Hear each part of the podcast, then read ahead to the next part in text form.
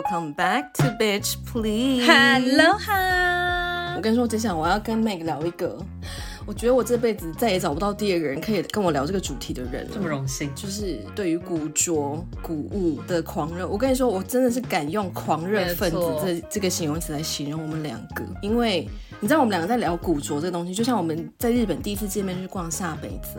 我们两个真的是一拍即合，活在自己的小圈圈里面。对，我们就是一个小泡泡，很开心，真的是快乐。他们两个很可怕，怎么样可怕？嗯、你说说看啊！我觉得我们很珍惜那个这个东西，就像白马王子一样。对，The One。你如果你遇见的当下没有把握，他就走了。你什么时候还会遇见他？不，不会，没有错，就是这种感觉。我觉得你们两个可怕的是，你们两个可以在这么多东西里面挑出那个看起来真的很厉害的东西。哦，当你们俩一抽出来的时候，嗯、明明我刚也站在那个位置，为什么我就是没看到的？但他们两个就是会有那种把这东西拉出来的时候，你就想说，你看这个，对，然后你就会说，怎么会拉出这种东西？就不管是我跟 Ariel 去逛过，就是古着，或者是我看 Mac 的影片的时候，我就想说，他到底哪里可以从这里面，然后。捞出这东西，所以我才会说你们两个很可怕。而且我有时候看 Mac 的那个，比如说二手挖宝啊的那些影片，嗯、我每次看，我有时候都会有点，怎么不是我找到这个东西？占有欲好强的那种，就是一个很想要拥有。因为我觉得对，我觉得今天古着的范围包含所有的什么 antique、什么 vintage、什么 thrifting、什么 second hand 二手。全部都有包含在我们今天的涵盖范围内，因为我是没有分一定要非 antique 不买，嗯，我其实都可以。我 second hand 店，日本那些我也是逛得很开心。对，可是我觉得我常常在逛一些古董二手市集啊，或者这些什么二手店的时候，我都会有一个想法，就觉得我真是天生生下来就是来做这件事情我不晓得为什么，我就是脑中会，我人生从来没有这么肯定过，而且我就热爱古着、古董到我之前还开了一个小小的网店，我还买了两次。对，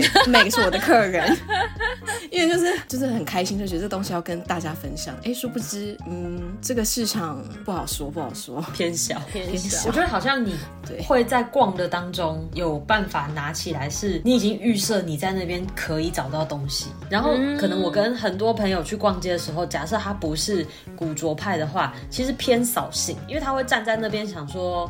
就是一团东西啊，然后又脏脏的，哦、或者是还要挖、哦。其实日本的都是清理的很干净，因为逛过很多世界上，嗯、你会知道日本其实是最精致的古着跟二手东西。嗯，没错，因为整理的程度最高。对，可是他们还是会说，呃，这船会痒。我心想说，如果你已经这个东西建立在你脑袋里了，其实你根本不会正眼看他们。没错，所以我也不太喜欢跟如果你不喜欢逛这些二手或者是古着的人，然后硬要跟我说我们一起来去逛古着，我心想说，你真的不要要浪费我时间。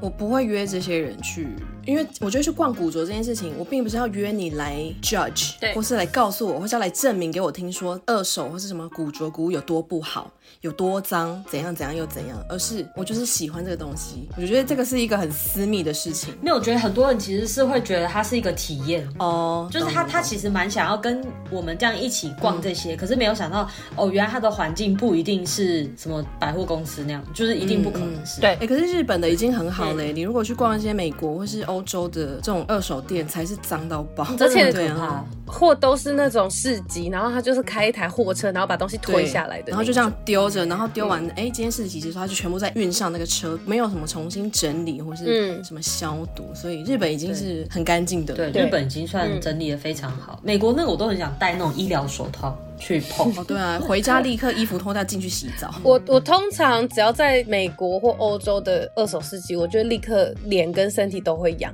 可是你就是还是想逛，所以我们就是很贱，没办法，就已经脸在痒了，还硬要逛，真的是靠着爱在燃烧，用爱发电。因为你就会找到那个万中选一的东西。对，而且我每次要只要决定那一天是一个市集日，比如说在欧洲什么二手市集日，因为二手市集非常非常大，你会需要耗上一天，我那天就会非常的亢奋。嗯，心情好好，真的很盲目的爱，没有错。但我有越买越大，就是会开始看可能灯具跟家具，还有摆设。哦，对啊，一定的啊。你现在住在日本，你有用？你有买什么古董或二手家具吗？我会买小的器皿，家具我没办法买，因为我会带不走，然后到时候卖掉，你会觉得很 很麻烦。对，但是呃，那种灯啊，或者是杯子啊，然后还有一些摆设，我有买。而且我真的有一次就是想太多了，嗯嗯、因为那个时候我太担心，我到时候可能接下来会再买很多东西，嗯、所以我看到了一个古董的玉米蜡烛，它是真的做的像玉米，就是那一根，嗯，雕工很。然后我看了三次，我都没有买，而且它是一粒一粒这样，哦、我都没有买。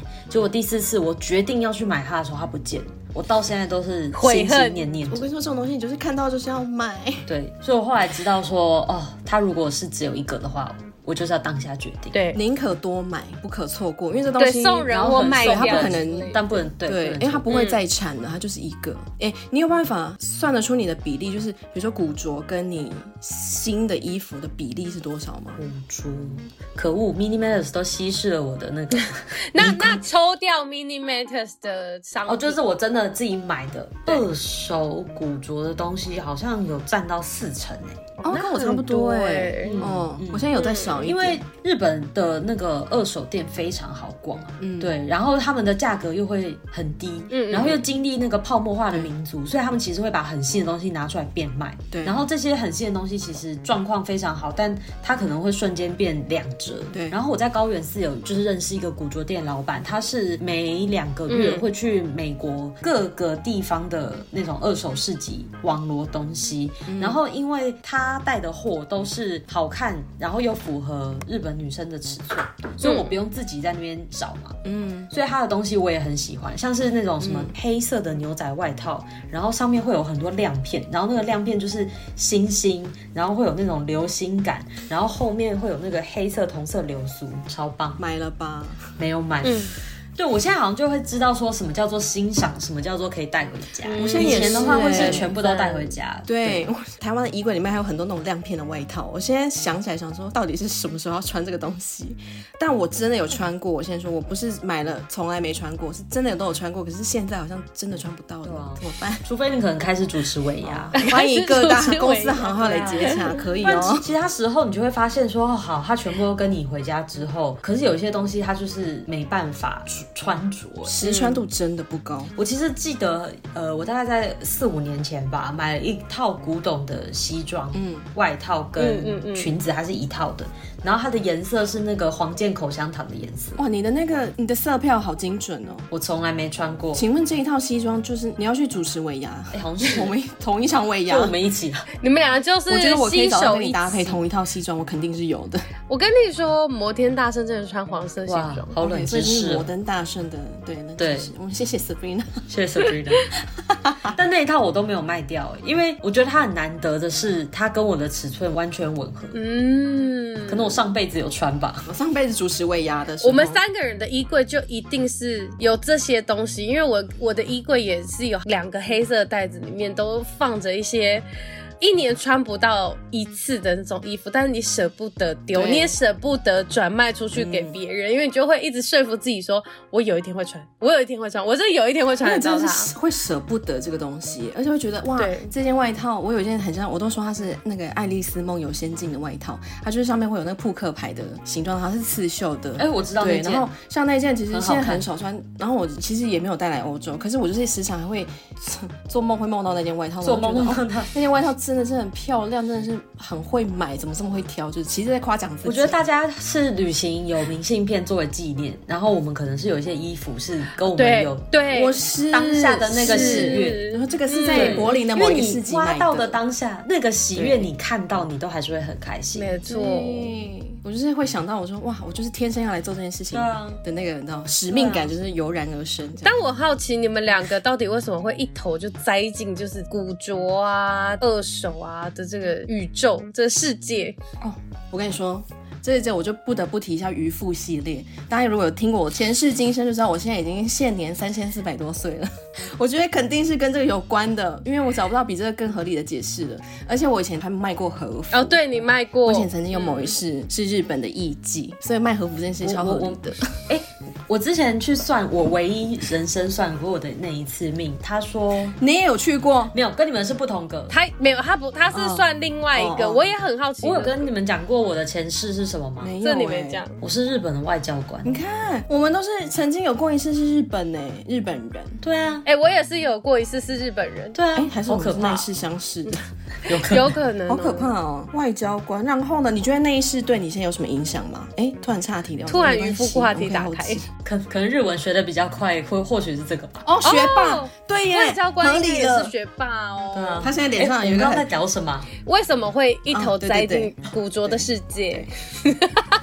我觉得我这边查啊，渔夫归渔夫，但是我觉得他就是因为我，就像我刚刚说，我常常在逛这些市集，做这件事情之后，我都会有一个使命感觉，我天生就是要做这件事情的。就是他有让我有一种归讲归属太梦幻了，但是他就是会我在逛或在挑选的时候，那个内心的安心跟踏实的感觉是很难得的。我好像也不是什么华丽的理由，只是因为那时候刚自助旅行的时候，好像第一个跟朋友在大一的时候，就是打工赚到的钱，然后来来玩，就是来东京玩。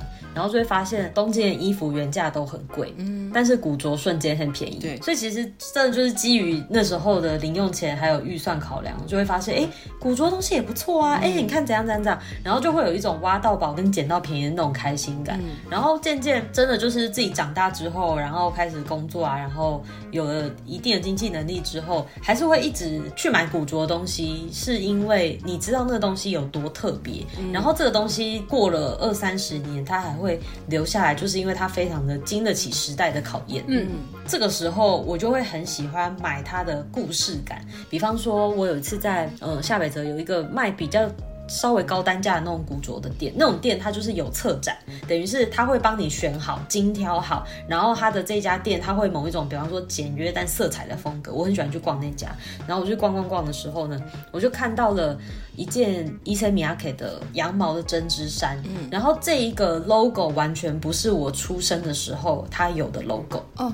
就是我有记忆以来，从来那个领标都不是长那样，嗯嗯、所以他可能是三十年前或者他刚创业的时候，然后你就会觉得，哎、欸，这个东西好特别，然后一穿发现真的很适合你，以及就是回过头这三十年、这三十五年，他穿上去还是很时髦，这件事情是嗯，嗯。是很兴奋，我讲不出来的兴奋感，会比你你在现在的百货公司买到当代的商品、当季的东西穿上去的那兴奋感更多。对，嗯、没错，就是它那个独特性。因为你逛越多，你越会发现有一些东西真的是。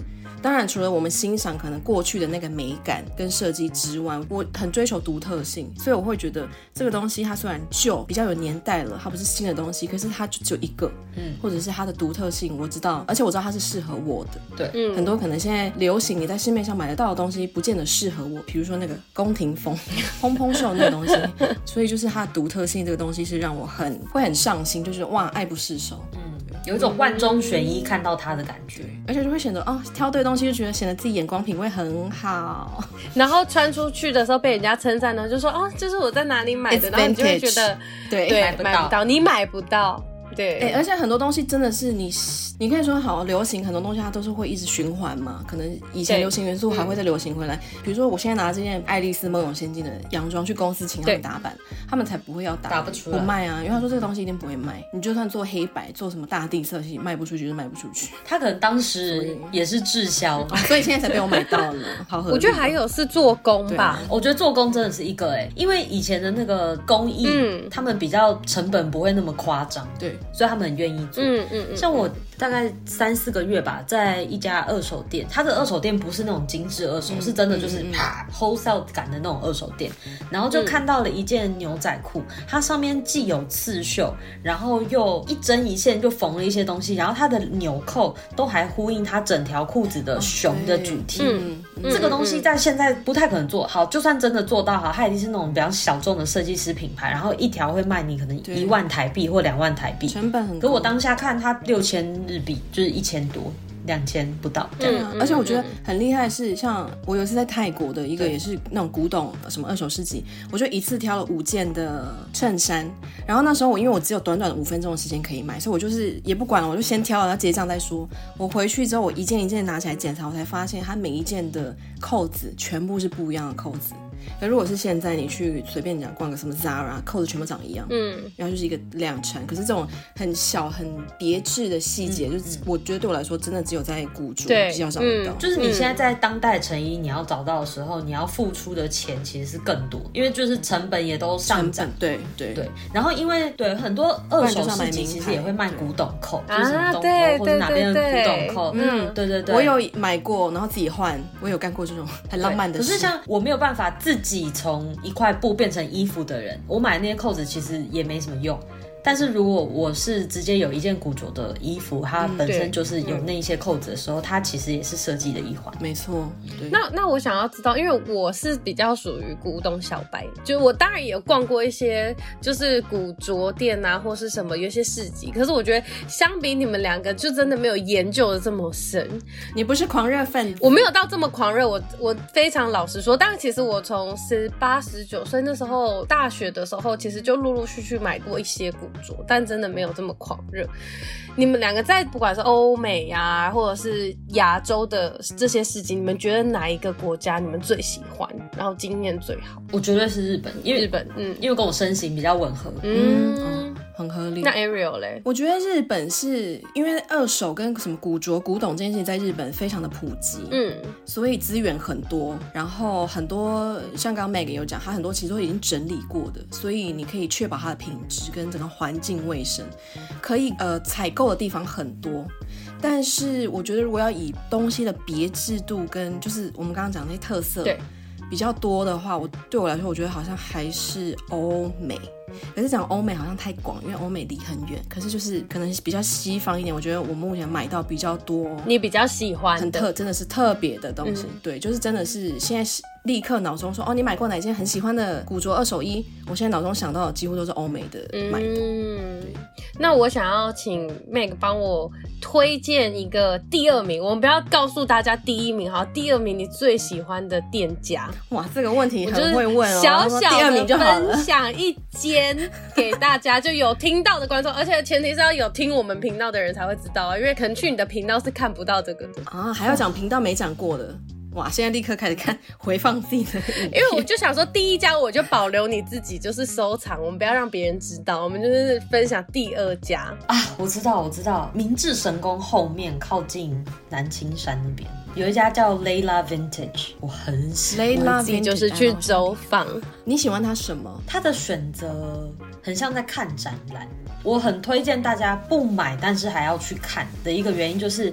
呃，因为前几个月迪沃的展才刚结束嘛，就是东京那个时候美术馆有迪沃的展，对，你不用买票，你就可以直接去那家店看到可能二十三十甚至四十年 Chanel 的外套，然后还有什么皮尔卡登的东西，嗯、然后还有 Joe 以以前真的是 Joe Sander 本人在执掌的时期的什么衬衫。嗯然后它就是很没有距离，很零距离的，就是挂在那边，然后你就可以看到这样。然后你也可以小心试穿。那进这间店的时候会很有压力吗？因为我觉得有时候大家很不敢踏进古着店的时候，原因就是因为他们会觉得很有压力。然后我进去，我也不知道我到底可不可以翻。嗯，我觉得他不会有压力耶，因为他不是。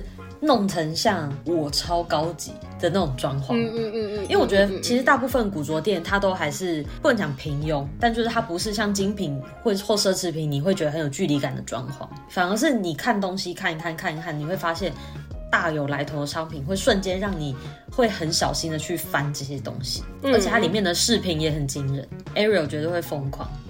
刚刚前面那个 Sabrina。哇，我还要记你的名字。Sabrina 刚刚前面讲，就是说我们就是可以在茫茫人海当中挑出那个特别的东西。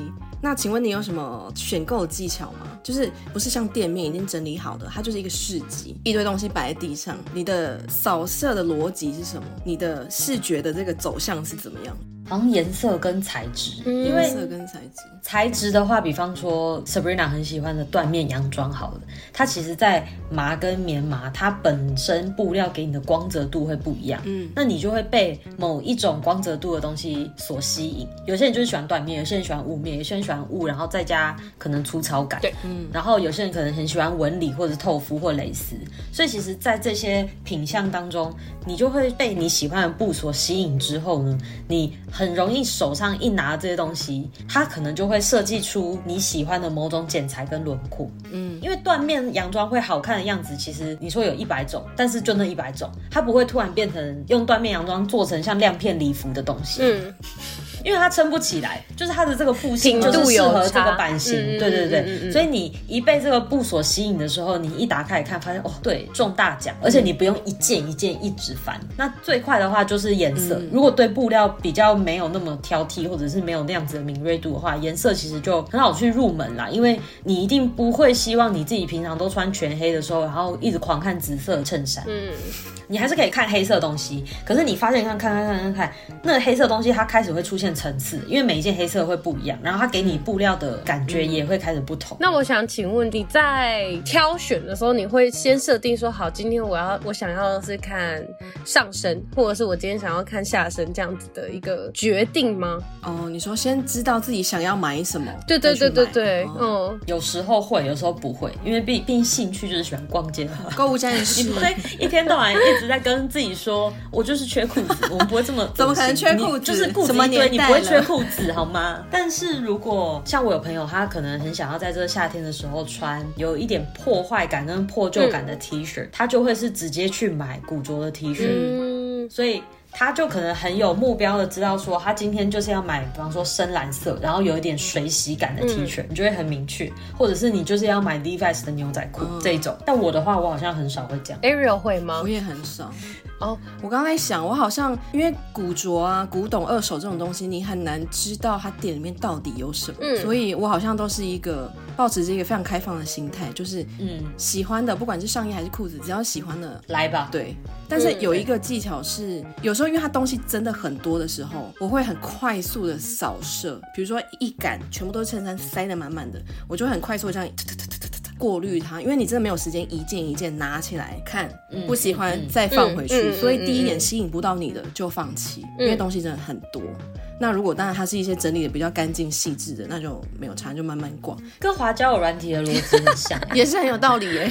所以会吸引到我第一点一定就是外形要好看，没错，立刻的印花或是那个颜色，就是你 swipe 的当下，就是也是你在这样子。没有错，没有错，swipe 就是大家滑交友软体的手速有多快，你进去逛二手市集的手速就要多快。哎，但是逛，我觉得有一个很大可以 debate 的点，就是很多因为二手这种东西就是分一派，你喜欢二手跟不喜欢。二手，嗯，那很多不喜欢或是反对二手的人，他就觉得你不怕脏吗？你为什么不买新的就好？脏就是卫生安全这个东西是你的顾虑吗？我家有洗衣机啊，难道他家没有吗？哦，可能是没有。没有啊，买回来其实也可以去送干洗啊。啊啊因为像我这次在美国也有买很多二手的衣服回来，然后当然当下我也有时候也会穿，可是我回来以后就全部送干洗。嗯、那你送干洗其实就跟干净的，就你刚刚说的，就是不怕脏吗？那对啊，其实这一点我有点，因为谁说新衣服很干净？对啊，哎，工厂有多脏你都不知道。哎，大家要有做过服饰业，就知道工厂都超脏的。没错，我们的很干净。Mini Matters 没有其他人。M M 的非常干净，因为我觉得二手衣服，如果你买的是像我刚刚讲 Lada Vintage，它卖的都是设计师品牌，好了，你也很害怕丢洗衣机洗，干洗是一个，然后第二个可能，比方说手洗。像 Rain 的那个手洗巾，我就很常会手洗一些古着的衣服，所以就是我会我会就把它泡在那个手洗巾里面，然后它慢慢就是可能有一些东西就会开始出现，就开始出 现不明物体，然后就会，就会被分解出来，我就会来回可能洗四五次，就跟卸妆一样。哦，你开始发现它清澈的水了，嗯、我就会知道说哦，它可能差不多了这样。我个人是有点不太明白什么怕脏，或者哦，有一些人会说哦，这有可能是什么以前死掉的衣服，然后被家人清出来的，然后我就会想说，我觉得没有不行啊，对啊，怎么了吗？就是如果你不放心，你可以去找老师，比如说小兰老师，小兰 是可以帮你处理这些事情。可是我就觉得可以不要对衣物这么有处女情结吗？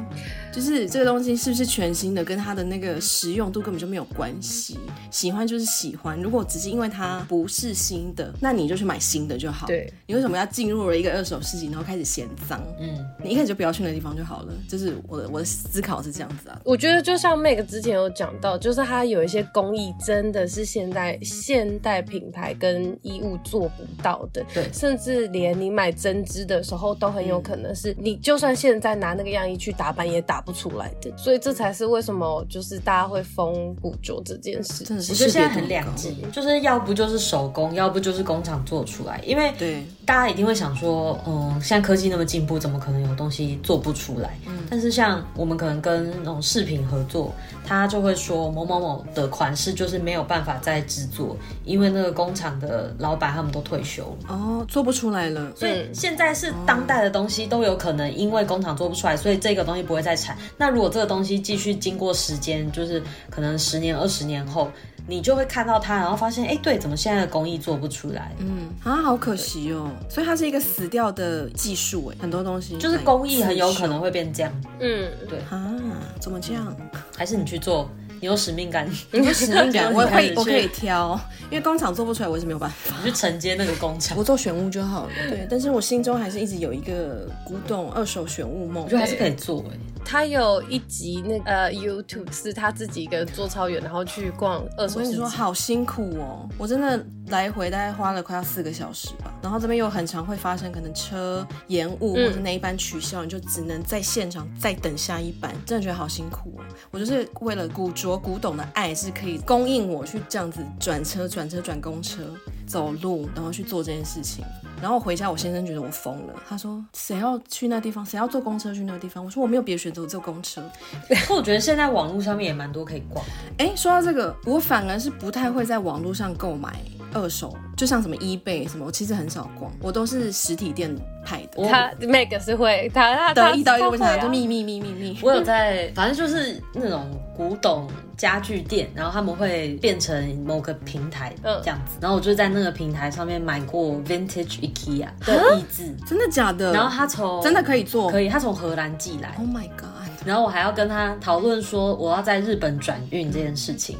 然后来的时候，那个椅子就是被绑的很像，就是真的被绑架那样，就是它整个就缠缠缠缠缠，被绑架怎么样？你说给我听，你被绑架过吗？就是那种电影啊？所以是很小心的处理就对了。对，然后很多的那个泡泡纸，它就缠的超厚、超厚、超厚，然后它再再捆那个胶带，就是要确保它是可以被运送。对对对，然后我就一次买了两张这样。然后大家都会说哇，那个椅子好可爱。我心想，对，我跟你说，死掉的人有坐过的椅子。古着狂热分子就是在很追求这种的这种感觉，就是他刚刚表现的这个态度没有错。你刚刚的表情我真的觉得好好笑。我们有在追求这个感觉，OK？可是你这样不会运费比食品还要贵吗？所以我转运啊，我不要直接从荷兰寄到台湾，我可能。荷兰他们那边会帮我集一个仓库，因为可能也有人就是日、哦、呃日本那边的人，嗯嗯，对对对，集运到日本，然后日本出到这边就不会那么就不会那么贵啦。嗯嗯，你看吧，为了要买东西不择手段，嗯、学会很多技能。我还买了一个熊的灯，然后一般你在很多古董市集常常看到那熊的灯是站着熊的灯，嗯、然后它是有点做成像小熊软糖那样子。哦，然后那个时候的德国制的小熊灯很红，然后呢，大家都是买站着，我买躺着的熊。你刚才感受到他有多骄傲这件事情？你跟他的表情，跟他肩膀，他刚肩膀是立刻这样抖了一下。我的是躺着，我的躺着的熊完美如新，像是他刚躺在那边。而且我觉得最开心的就是这个东西，就像做炒房跟房地产一样，嗯、因为我买它的时候，就是可能入手的人他本身成本就没有那么高，嗯、所以他定一个很合理的倍率，嗯、然后他卖给我之后，我就觉得、嗯、哦，当然那价格合理，所以我买。结果我在欧美看到，就是因为躺着的熊真的太少，熊躺着大家都很很努力都站着，所以那个熊它直接比我买的当初原价贵两倍，嗯、很多哎、欸，恭喜你。所以有时候这种东西其实是可以，你看他有多骄傲，没有不也不能说投资，因为要卖掉才能赚。可是我没有要卖，他就是还是花钱，没有 变现都不算。还哎还有什么？还有什么你买的非常骄傲的东西？因为你这个态度我非常的喜欢。哎，他刚刚抽了一口烟，来来来，你你说你说。好，因为我个人其实没有。很喜欢太新的 Chanel 包包，因为太新就有一种塑料味、不可亵玩焉的感觉，奢侈穷感。对对，我我喜欢这种，就是磨在地上的那种感觉，这样。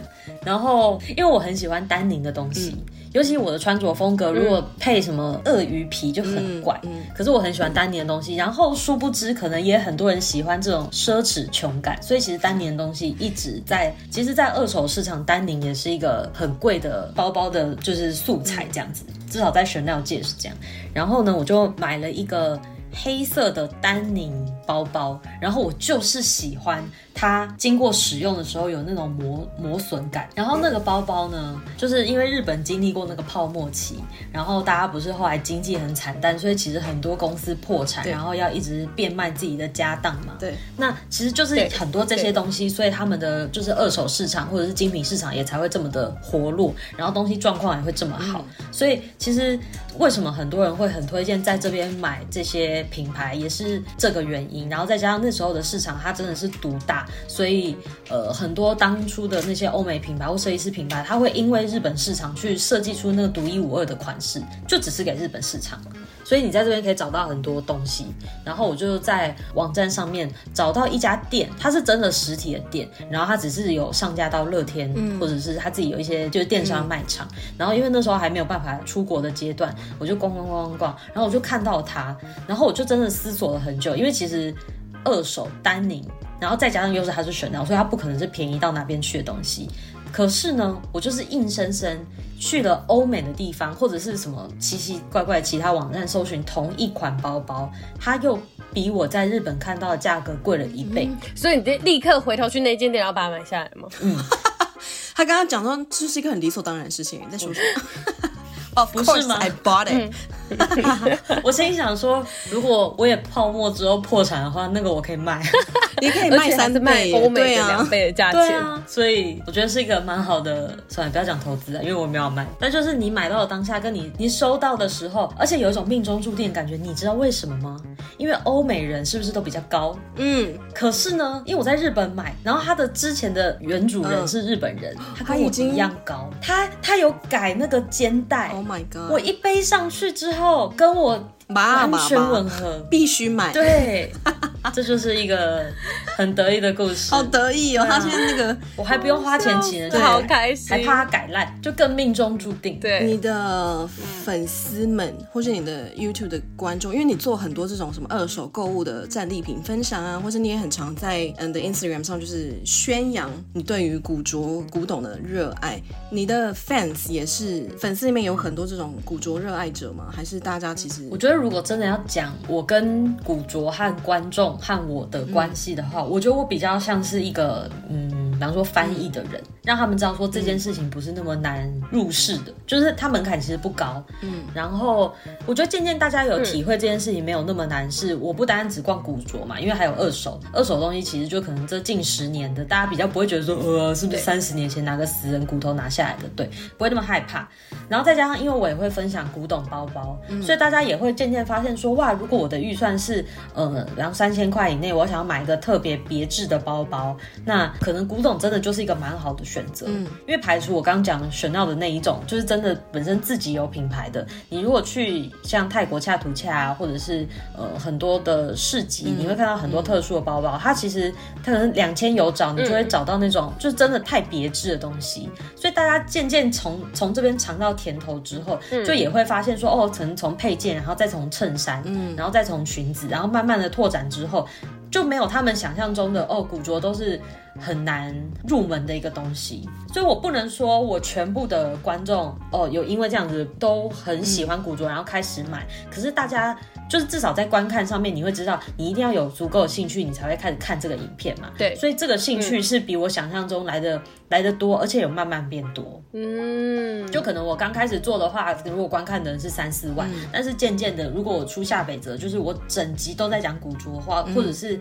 整集都在讲高原寺的古着，就是观看如果还是有个十几万的话，嗯、就代表是这十几万的人都是感兴趣的。我肯定就是其中之一。对，他不一定会穿的，就像我们心里面想的那种二手市集古着的古着店老板，但他有可能混搭。那我觉得这个思维刚开始加入的话就很好。嗯因为再加上 Second Street 也到了台湾，嗯、所以也让大家发现那个挖宝的乐趣。Second Street 还有一个很关键的一点是，我们的民族的人很很讲求划算跟 CP 值。嗯，对对。所以你在 Second Street 你看到的状况很好，然后它却只要可能五百块，然后你就会去演算说，哎，我五百块我在哪边还有这样子这么好的选择？好像没有，而且它状况真的很好，哎，那我就买回家。嗯、所以我觉得 Second Street 加入台湾之后，也会让就是国人的对于选衣服的意识，除了新品之外，还有另外一个选择跟管道。我觉得除了风格呃比较明确之外，因为古董很多东西像我们说工艺啊这些东西现在已经没有办法复制了嘛。之外呢，我个人还有一个小小的 idea，就是因为你知道时尚衣服产业本来就是一个很浪费的产业，这是没有办法的事情。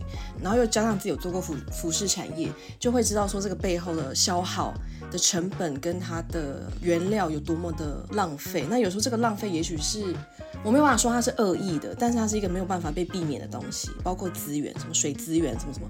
所以我个人是蛮喜欢，好啦，很喜欢，就是购买已经存在的东西。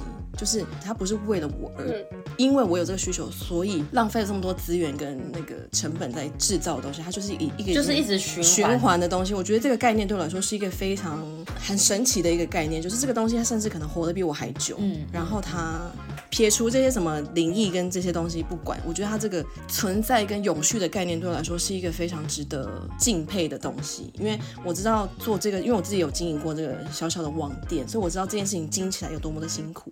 跟这个所谓的理念，就像刚刚 Mac 说，你是你觉得你是这个东西的一个翻译的人，就我知道这件事情执行起来还有它的困难的点，所以今天找 Mac 来，其实当然聊个人风格很好玩，但是我觉得更想要找他一起来聊古着，就是因为 I mean 这个想法，我觉得。是身为是古着狂热分子，一定都会思考过的问题。嗯、加上我觉得它是一个值得被鼓励跟宣讲宣导，好像太太神话这件事情。分享对，就是分享这个概念这样子。现现在变好像在传教，但是但没关系，还是有个比较平民的理由。对，还是有比较平民的理由。它就是 好入手，啊、然后好消费漂亮啊。对啊。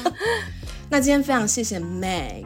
抽空来跟我坐下来跟我们聊个人风格，谢谢我们 Mac 宝宝，然后考试加油，然后嗯，忘记你刚刚有个结语想讲，是不是？对对对，然后一瞬间想到哦，等下可以讲这个，然后 哦，我知道了，我知道了，我跟你们说，我们这集播出的时候，Mini Matters 的实体店已经开幕喽，在哪里呢？南西城品的三楼，Mini Matters。那我们要不要透露一下这个实体店会有什么东西？呃，其实我在想。